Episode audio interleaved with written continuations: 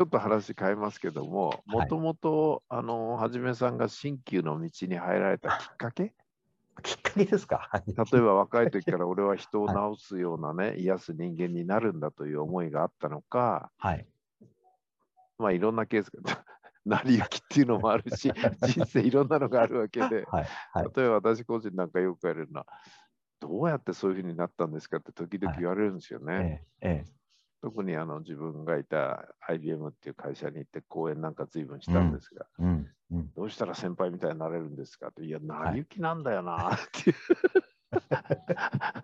あの右足と左足交互に出してきたらここ来ちまったとか言って将来の夢はって言って足に聞いてくれってこれしかないんですけどいつも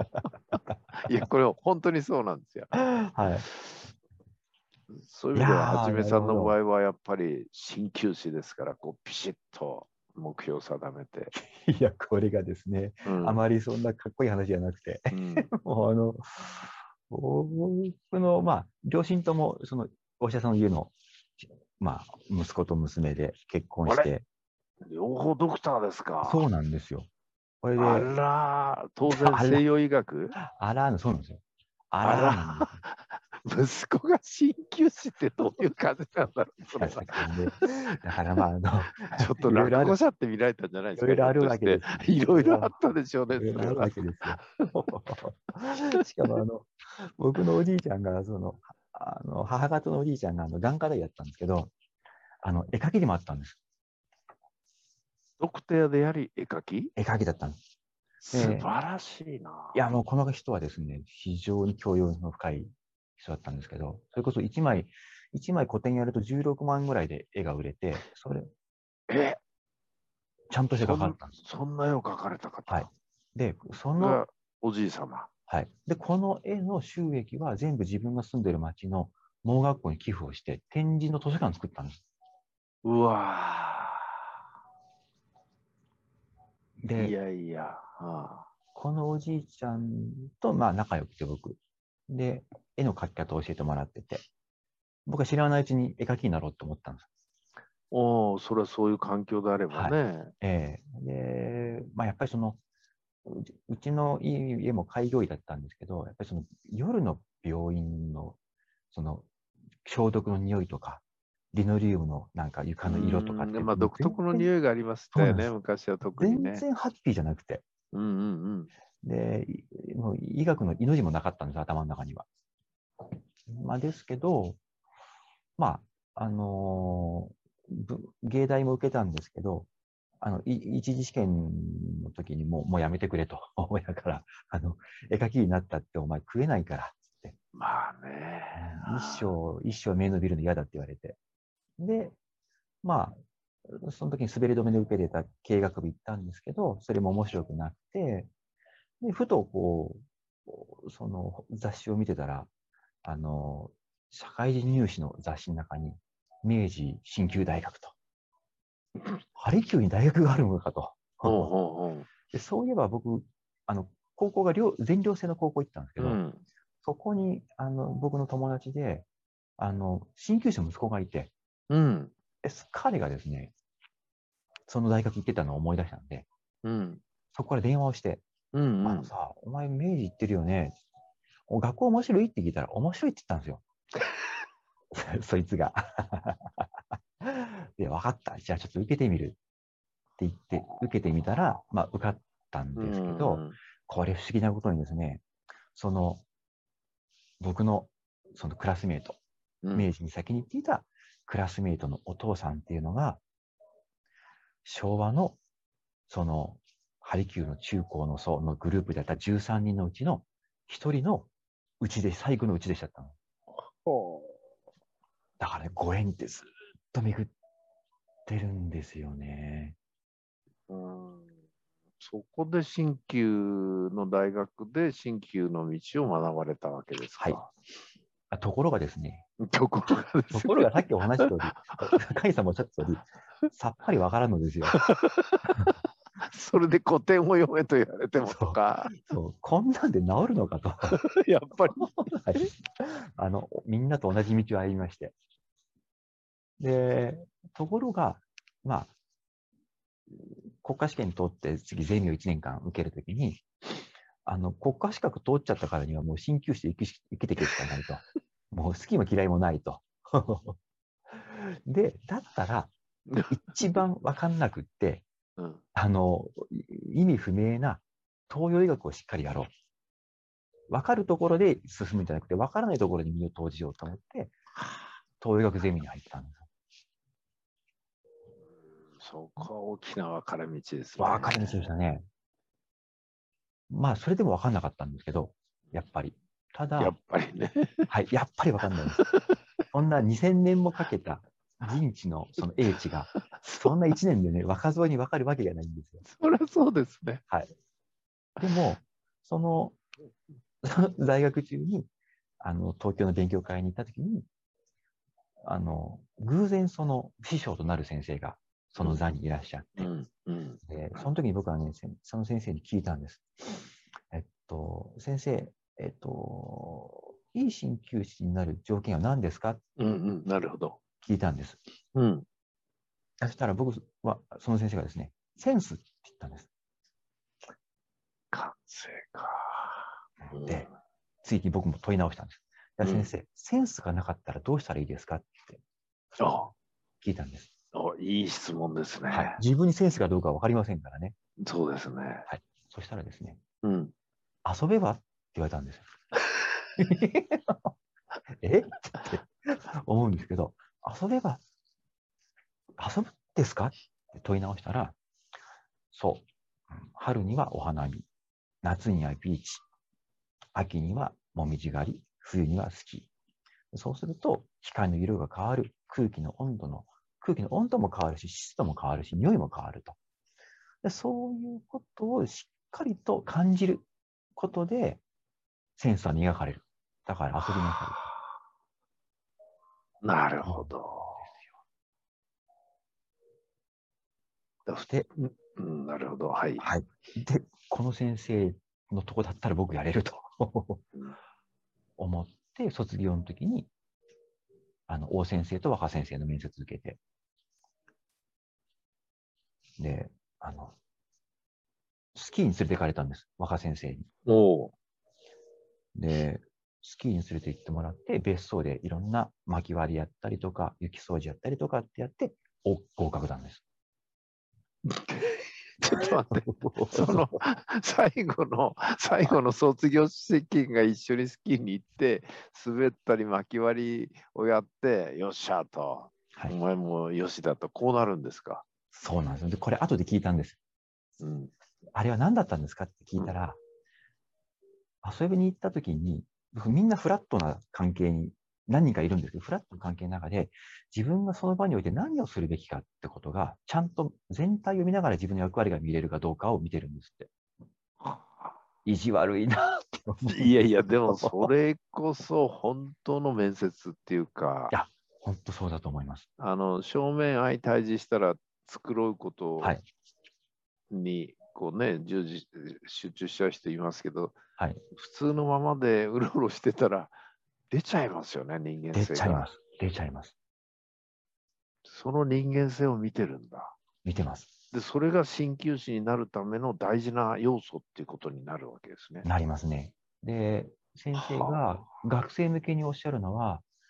えっと、ゴミが落ちているのに気づかないのはしょうがないと。うん。で、ゴミが落ちてるって分かってるのに拾わないのは適性がないって言うんですうよ。ん。だから、えっと、そういった場に行った時に自分の目の前にどういう状況があって、自分が何ができるかっていうことが直感的に動ける人がやっぱりいいと。うん。っていうのが、まあ、当時の若先生が後で教えてくれたことですね。だからその上スキー合宿でその後一緒に、僕は毎年スキー一緒に行ったんですけど、何人もの若い生徒さんが一緒にスキー呼ばれて、何人も就職できなかったのがいます。ダメなんですか。ダメなんです。うん。そんなセレクションを通って、そして、あの、治ったはずなのに患者さんがややってくるという鍼灸院で修行をしたという。なるほどな。まあ、今ので、ちょっと離れた事例ですけどね、その、えー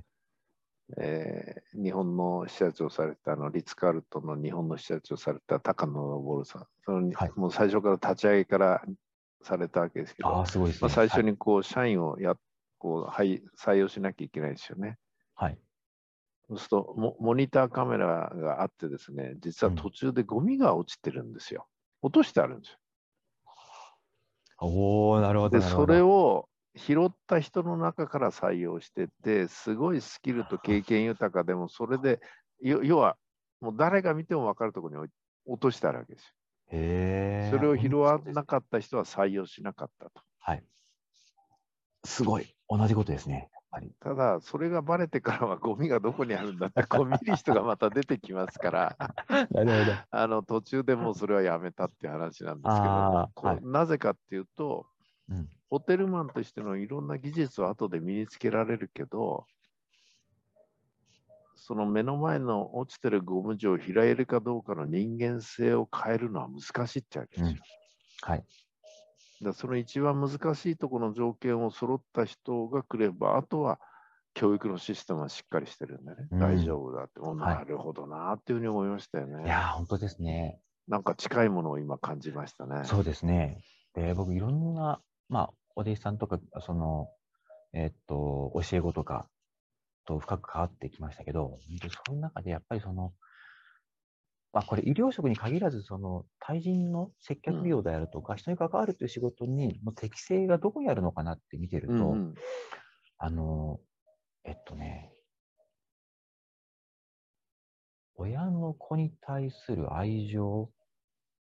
の深さというのかな、うんの度合いのような気がしてるんです。で、これは、例えば、その、そういうその子供の接し方を学んでなかったから、うんうまく接することができなかったとか、いろんなケースはあると思うんです。うん親の子の関係が悪いとかってこともあるとは思うんですけど、うんでも、うまく伝わってなくても根底にそういう思いがある家庭で、ちゃんと育った子っていうのは、どこかでやっぱりちゃんとそのスイッチが入るんですよ。なるほどな。で、お金はたくさんあるとか、あるいは地位はすごい高いと。うんだけど、うまくその意識が子供に向いてなくて、うんうんあのー社会に対して自分がどう見られてるかとかう、んうんうんあるいは社会通念上自分とこはエリートかどうかとか、息子はそういうレールに乗ってるのかとかっていうことにしか意識がないと、なんかね、どこかで、その今ゴミが拾えなかったりとか、うん損得の得を選んだりとかっていう動きが出ちゃうんですよね。だからそのカニさんがそのあり方のお話をずっとされてますけど、結局その、まあ僕にも子供がいますけど、僕たち親世代があり方を学ぶことで次の子がどうあるかが決まるかもしれないって思うと、大人が大人になるためにとか、親が親になるための勉強っているなって思うんですよ。だから、その、まあ、会員さんの勉強会にいらっしゃってる方が、皆さんその、経営者とは限らなくて、うんうんそうですね。いろんな方がいらっしゃいますけど。ええはいでもその、結局自分のが幸せとどう向き合うかとか、っていうことをちゃんと向き合った人のところには、またそういうご縁がつながっていくんだろうなっうんていう気がちょっと今しているんですよ ね。まあ、あの、リスナーの方にですね、この、あの、中根はじめさんの、その、なんていうかな、学ばれたことの幅と深さってものすごいんですよ。で、それはもうね、この短時間ではお伝えすることが、こう、ちょっと無理なんで、そこはあえて今日深掘りしてないんですけど はもい、あの、中根はじめで検索すれば著作も出てきますので ですねそうですね。お読みいただくと、 はい。あのいろんなことがこうご理解いただけるんじゃないかなというふうに思いますけどね。はい。ありがとうございます。で、今日冒頭申し上げましたけど、あの勉強会に来ていただいたとき、本当に感想が今まで聞いたことのない感想 で、お覚えてます最初にこう私の話聞かれてて、いろんなコメント挟まれたり、感想挟まれるのがもう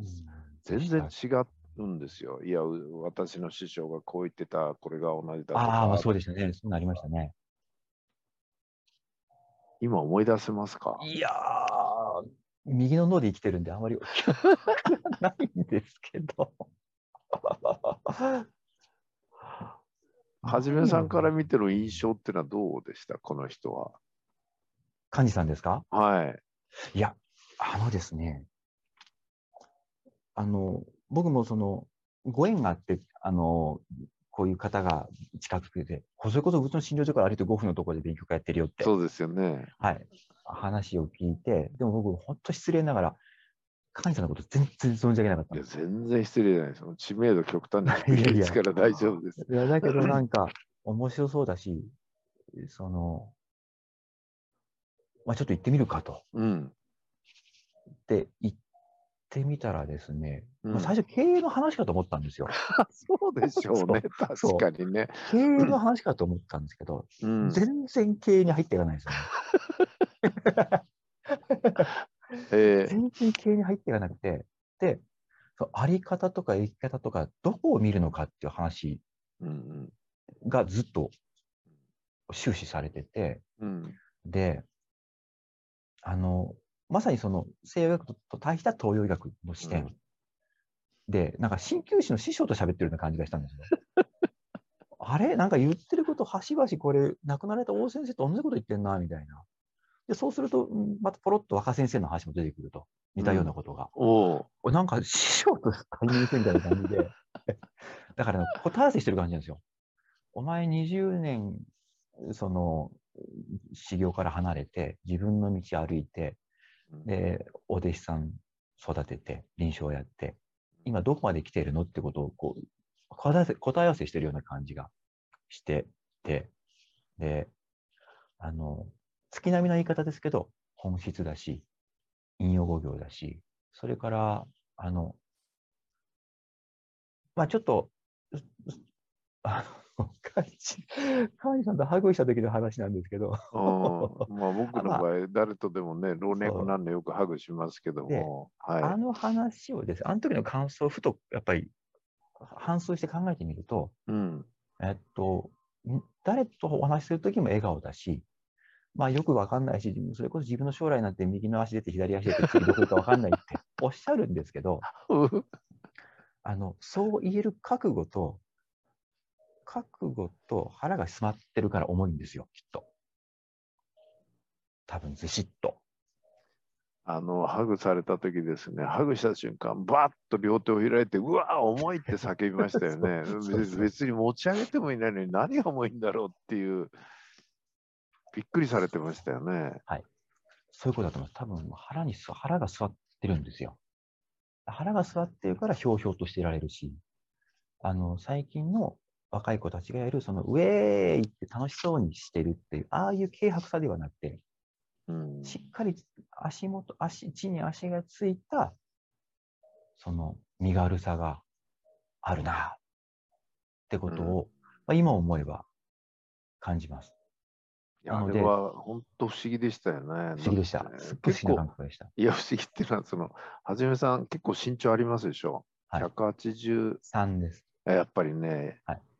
で大きい人がファッと上からハグして、うわーっつって手開いて、重いって叫んだんで、もう意味がわかんないわけですよ、 そうそうそうびこっっくちりしたんでとすよしねては。私の方がびっくりしましたけど、この人はうん持ち上げもしないんで、何を重たいって言ってんだっていうんで、でも、そういう感覚にる。なられたんだ。はい。なので、多分、まあ、今回こうやって僕とお話しするときに、はいその医療という切り口でお話をしてくださったんですけど、これは医療でも親子関係でも経営でも、うん。いろんなケーススタディをししてはくださいますけど、うん。通底してることは多分一つで、一つか二つ、シンプルで、うん。あとはそれのケースバイケースが対応になってるだけだろうと。なるほど。そこに、そこがつかめるかな、 まあ、どうかなっていうところを多分僕らは問われてるし、先ほど出てきたその碇さんなんかは、やっぱりそこに触れて、コンサルタントの仕方が大きく変わったっうん。ていうことなんでしょうね。い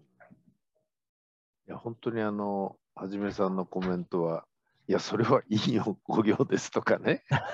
いや、新旧の何々ですって言われて、こう、聞く方は全然わかんなくて、はいは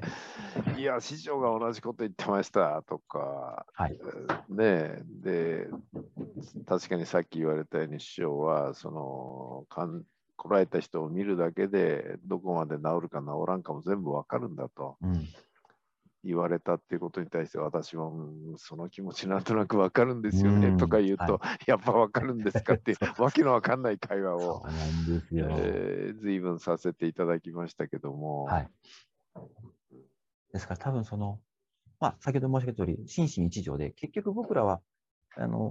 針と球を使って、心と体を癒して、どう、まあ、寿命が来るまで、うんまあ、ほどほど幸せにうん生きられるかってことを、まあ、お手伝いする仕事なんですけど、あの、会員さんがやってらっしゃることって、仕事を通して、人間関係を通して、まああるいは医療を通して、うん、どう幸せを感じながら生きられるか。幸せかどうかって結局感じることしかできないのうで、ん主体的に感じるということを大事にしにするという生き方を問うてくださっているし、あなたにとっての幸せって一体何なんでしょうねっていうことを自覚する、こう自分で自問自答する時間をくれてるような気がします。うだんからおっしゃる通り答えはないし正解は僕らの中にしかないので、うんなんか、あの、見たくない自分を見ることも多分ありますね。はい、それは時々あの聞いてて苦しくなりましたっていう方よくいらっしゃいますね。うん。あのもうなんか自分が全身めった切りにあったっていう大企業はのいトップの方もいらっしゃいましたし、うん別に私は切ってないんですけどね、ご本人がご自身で切ってるだけなんですけども、そうですねはいそういうコメントはいただきますね。うんちょっと話変わりますけども、こうはいし質問なんですけどね、はいあの、パーキンソン病ってあるじゃないですか。はい。ええ、だんだんこう、体自由に動かなくなって、はい薬を飲むと勝手に手足が動くえちえゃう、えあれっていうのが、こう、針鍼灸で、こう、なんか軽減とか止まるとか治るっていったケースっていうのはあるんですかねえ。あります。はい。あ、やっぱありますはいあります。賞レースも結構ありますし、それから僕のところであ見たるんだ、やっぱり。印象的な患者さんではですね、最初に病院でも分かんなかったんです。うんね、痛い、痛みが最初にあって、動きづらいっていうのがあって、痛いんですって、すごく。うんで最初、鍵盤炎とか、そういう整形外的な問題かなって思ってたんですけども、まあ、結局いろいろなことを調べていって、結局まあ、若年性のパーキンソンだなっていう答えは出たんですけど、うんうんその患者さんがおっしゃるには、若年性のパーキンソンっていうふうに名前つけてもらっても、対処がないならしょうがないって言うんです。そうですね。対処、い今の医療では、西洋医療では治せないんですよね。何治せないんです。うん、だから、あとはその、お薬をずっと投与していきそうなながんでらす、よ。あの薬の量が増え進ていくだけなんですそよね。の進行を少し遅めるだけ。 はい。でも薬の量は増えていくってはいいう状態が今の標準ですよね。はい。で、ところがですね、針すると、薬の量が増えないんですよ。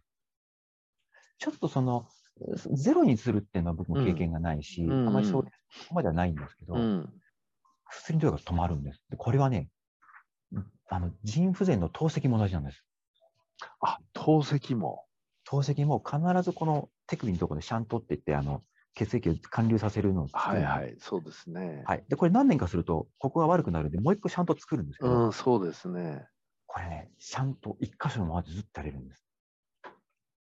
おーということは進行しないんだ、病が。はい。はい。で、ここ当然し、血管に針入れるんで、炎症ずっと起こしてくるんですけど、炎症がね、抑えられるんです。針すると。しかも、針するのはここじゃないんです。全身、体に針をする。いや今の話面白いですね。ずっと針をしてると炎症が起こすんで、それを止めるために針をするっていう。表面だけ聞くとすごいおかしな話で。 問答みたいな話ですけど。で、やっぱりそういう事例あるんだ。あります。そうするともうちょっと飛躍してですね。はい今、そのメンタルでこうダメージ受ける方多いじゃないですか、バランスを失う方が、はいこれは針はどうなんですかいいんです、これが。あなんか、どれもこれもいいっていうみたいで変いですやけどいや、。僕はね、いや、必然的にそうなっていく感じがしたんですよ。そうなんです。いや、聞いたことないし、考えたこともなかったです、今まで。だけど、はい今のはじめさんの話伺ってて、これメンタルもいけんじゃないのっていう。いや、そうなんで すよ。もちろん、ただし、鍼灸師によります。そうです。全体が見れるっていうのがあれなんですけど、おっしゃる通りで、例えば3.11はい。があったときに、その、えっと、被災後1週間で PTSD が発症するんですけど、でそこでお薬も何も持っていけなかったんだけど、鍼灸師が活躍したんです。あそうなんですか。はいなので今、国連加盟の NGO で、アムダっていう組織があって、これ、あの被災地の医療を支援する団体なんですけど、これに今、鍼灸師入ってるんです。認められてるんだ、ちゃんと。はいい、や、なので知らなかったですね、それは。はい。で、だから今、アメリカでは陸海空海兵隊全部ハリキュー使ってます。ええすごいんですよ。それは多分ね、西洋医学信仰の人にとっては、ものすごくショッキングなでしょう内容ですね、多分いや、はい僕も初めて知りました。そうなんですよ。もう、あの、その実利的な、あのクじール実利中心的な。な、あのアメリカ軍が、結局ハリキューを使うんです。それは輸送機に、頭痛薬、鎮痛剤、睡眠薬って乗せたら、もういっぱいになっちゃって、戦場持って、弾薬持っていけなくなっちゃうんだけど、針持っていくと、軽いですもんね。そうなんです。で、この針一本で、あなたは頭痛ね、あなたは腰痛ね、あなたは悪す眠症ねごっいてことだな。で、結局データ取ったら針が一番汎用性が高くて、コストが、パフォーマンス高かったんです。多分副作用もないんでしょうね。ないんです。薬飲むと必ず副作用って絶対あるわけで、そうですあねの。ー腎臓と肝臓で負担かかるんで、おお重いか軽いかの際はでい絶対ありますよね。あります。針はない。ないです。だから、えっと、今、その、WHO が推進している、いわゆる僕らが受けている西洋医学っていうのは、ICD っていう疾病分類っていう分類表で、こう、何々病とかをつけてるんですけど、うん。これの、えっと、第11番、うん。今、第10番目を使ってるんですけど、うん。今、11番目を今、翻訳作業してるところで、うん全国、世界中で。うん。この11番目の第26章っていうところに、うん。東洋医学が入ったんです。認められてきたんだ、それだけ。はいそうなんです。だから来年の2月かなから、あの、リリースですね、日本でも。 でも、アメリカ軍の陸海空に、こう、鍼灸師が入ってるっていうのが、そうなんですよ。すごいです。だからアメリカ軍はハリキューって調べると、こんなマッチョな兵隊がハリやってるのが出てきます。画像が。出てくるんだ。出てきます。なるほどな。だから、その、今まで全体的にこう、ほんわかしてて、エビデンスが取れなかったハリキュー。つまり、心理的作用と、それから生理的作用と解剖的作用と、あるいはなんか、あるいは勇気とか希望とかといった、あるいはもしかすると、その、僕らが、こう、診断していく中で、その、うんとね、脈診っていう工程があるんです。うん。脈を見るっていう工程があるんですけど、うんこの時ね、必ず皆さん、お腹の上に手を置いて、目を閉じるんです。うん。脈拝見しますって言っただけで目を閉じるんです。不思議なんですよ、うん目を開けててくださいって言わなくて、何も言わなくても目を閉じるんですけど、脈を見るときに。うんなんか、それを見ていて思うのが、その、僕らも目目を閉じて脈を見るんですけど、なんかね、お互いに祈ってるような時間があるんです。で、こういったこのエビデンスにならないいろんな工程や時間を経て、培ってきた、まあ、経験則が、今、部分的ではあるけれど、科学的に証明されてきて、なるほいど。いよねってきてる時代ですね。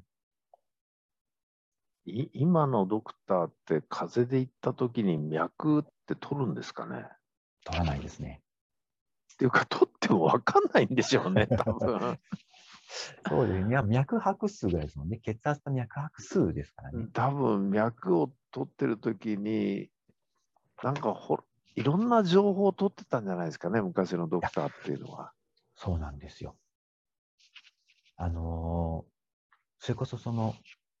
心臓っていうのは、うん瞑想神経支配って言って、リラックスしてるときに安定して打つんです。